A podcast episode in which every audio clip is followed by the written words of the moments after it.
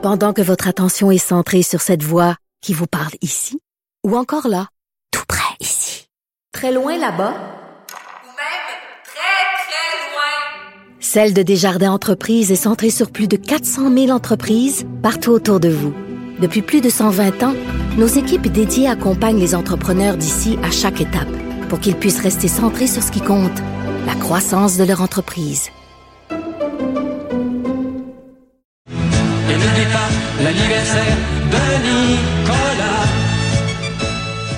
Bonjour Nicolas Lachance, Bonjour Antoine. journaliste au bureau d'enquête euh, du Journal de Québec. Euh, Nicolas, ce matin, tu nous apprends que les centres d'hébergement avaient été avertis dès 2006 qu'une pandémie, là, ça pourrait être très, très, très dommageable et, et- et vraiment critique là, pour, euh, pour euh, les centres d'hébergement. Exactement. À la suite là, de la, la première épidémie de SRAS qu'il y avait eu en 2003, euh, l'Institut de santé publique euh, avait, avait eu comme mission là, de faire émettre énormément de recommandations euh, pour qu'il y ait des mesures de prévention et de contrôle d'influenza pandémique. Là, ça aurait pu être n'importe quoi d'autre que l'influenza. C'est juste que là, c'est ce qui se dessinait à cette époque-là pour les établissements de soins et les sites de soins non traditionnels. Et à l'intérieur de, de- de ce, de ce rapport-là de 86 pages, euh, il y a toutes les mesures de protection qui devaient être mises en place pour les, les établissements euh, de soins longue durée, comme les CHSLD. Et euh, ce qu'on apprend, c'est que c'était sans doute l'un des lieux les plus à risque. les experts parlent dans ce document-là que si ça pénètre à l'intérieur de, de- de- des lieux, la lutte contre sa propagation va poser problème. Mais C'est ce qu'on vit présentement. Là. On Ben oui, c'est ça. euh, c'est exactement euh, ce qui est en train de se produire au Québec présentement. Ce qu'on apprend dans ce document-là, c'est que dès que le virus est observé sur le territoire ou dans une région, immédiatement les centres, les établissements d'hébergement euh, devaient mettre euh, en place des mesures rigoureuses, des mesures strictes. Est-ce que ça a été fait? Ben, selon les dates, là, on dirait qu'il y a eu un petit deux semaines, deux semaines et demie de décalage. là. Et même là, on n'a pas de preuve que tous les établissements, euh, tous les établissements ont pu, euh, ont fait ça. Faut- faut- ça peut varier aussi d'un CIUS à l'autre et d'un établissement à l'autre. Des, des- Donc, c'est un, c'est un plan assez détaillé, déposé en 2006. exact. Puis là, la pandémie arrive en 2020. Puis on ne l'a pas quand même totalement oublié parce qu'on dit que le plan a servi à, à- à- comment dire, à, à inspirer les mesures actuelles, mais, mais ça a pris du temps avant de, de les appliquer au fond. Oui, parce qu'on avait vécu H1N1 ensuite.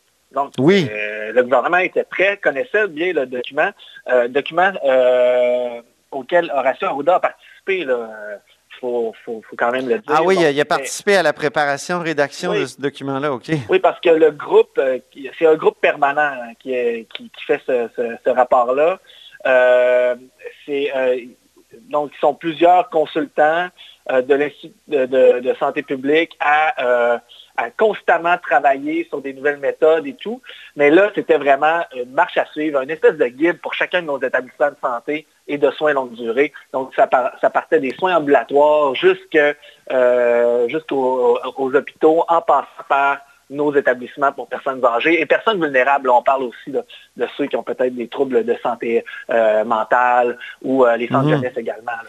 Je vois, je vois certaines des, des recommandations que tu as fait ressortir, que tu as mises en relief, qui ont été appliquées, là, restreindre les visites euh, en affectant du personnel pour effectuer un dépistage, mais il y en a d'autres qui ont tardé à être appliquées. On se demande un peu pourquoi. Exact. Par, par exemple, là, euh, désigner des unités dédiées ou regrouper tous les patients susceptibles d'être atteints. Euh, Ouais. avec du personnel dédié. Là. Donc ça, on n'a pas l'impression que c'est fait présentement parce qu'il manque de personnel Ouais. et même que, que des gens passent d'un établissement à un autre. Euh, donc, il y a des questions à se poser là-dessus. On, on a aussi vu que ça a pris du temps avant qu'on ferme certaines sections de CHSLD pour garder les gens malades au même endroit. On a l'impression que ça a voyagé rapidement d'un étage à, à- à l'autre. Donc, est-ce que, est-ce que ces mesures-là ont été mises en place assez vite? Est-ce que ça aurait dû être mis en place dès le 28 février, lorsque le premier cas officiel a été, euh, a été déclaré à Montréal? Ouais. Ou on a, puis euh, là, euh, c'est la question qu'on se pose. Est-ce qu'on a trop attendu? Est-ce qu'on s'est trop Euh, Est-ce qu'on a attendu trop longtemps que l'OMS déclare, là, indique qu'il s'agissait réellement d'une pandémie? Mhm. Ou est-ce qu'on avait assez de renseignements avant pour voir venir le coup? Euh, c'est le 11 mars que l'OMS a déclaré la pandémie. C'est seulement le 14 mars qu'on a interdit pour les CHSLD les visites. Mais ça- c'est seulement la semaine d'après, le 17 mars, où là, c'est les résidences privées qui ont, qui ont, qui ont, euh, qui ont qui sont aussi allés dans, dans ce sens-là. Donc, on dirait qu'il y avait une espèce de décalage et c'est parce que des employés se sont plaints, parce qu'on aurait dit que les CIUS euh, étaient un petit peu là, euh, entre deux chaises, attendaient Oui, qu'on leur oui. dise quoi faire. là. Donc, euh, On dirait qu'à bien des égards, les, les épidémies du, euh, du début du siècle, je dirais, là, les épidémies de, de SRAS et de, de H1N1 et tout ça, avaient laissé pas mal de traces dans, dans les administrations publiques. On avait, exact. on avait tiré des conclusions, mais on dirait que 2020, c'est arrivé trop tard et qu'on on avait oublié un peu de, de- de ces recommandations-là très importantes qui avaient été faites dans des rapports au début du siècle parce que, je veux dire, je- moi j'ai lu des choses de l'OMS aussi là, qui avertissaient de- du danger d'une pandémie déjà il y a une dizaine d'années, mais on dirait qu'on a oublié. Est-ce que c'est ton impression? Ben, J'ai l'impression que je- euh, ce que je ne comprends pas de mon côté, c'est qu'on semble avoir échappé les CHSLD. C'est Oui. le mot qui court là. Ah, on avait préparé nos hôpitaux euh, pour la guerre.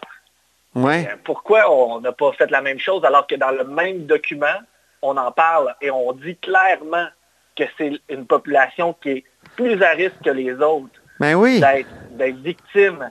Puis qu'une fois que c'est rentré à l'intérieur, c'est très difficile de combattre le virus. Donc, il y a quelque chose qui m'échappe complètement. Mhm. dans ce- dans- Quand j'ai lu ce rapport-là, je, je ne comprenais pas qu'on puisse avoir laissé de côté euh, les mesures extrêmes dans les CHSLD, qu'on se soit seulement concentré sur les hôpitaux.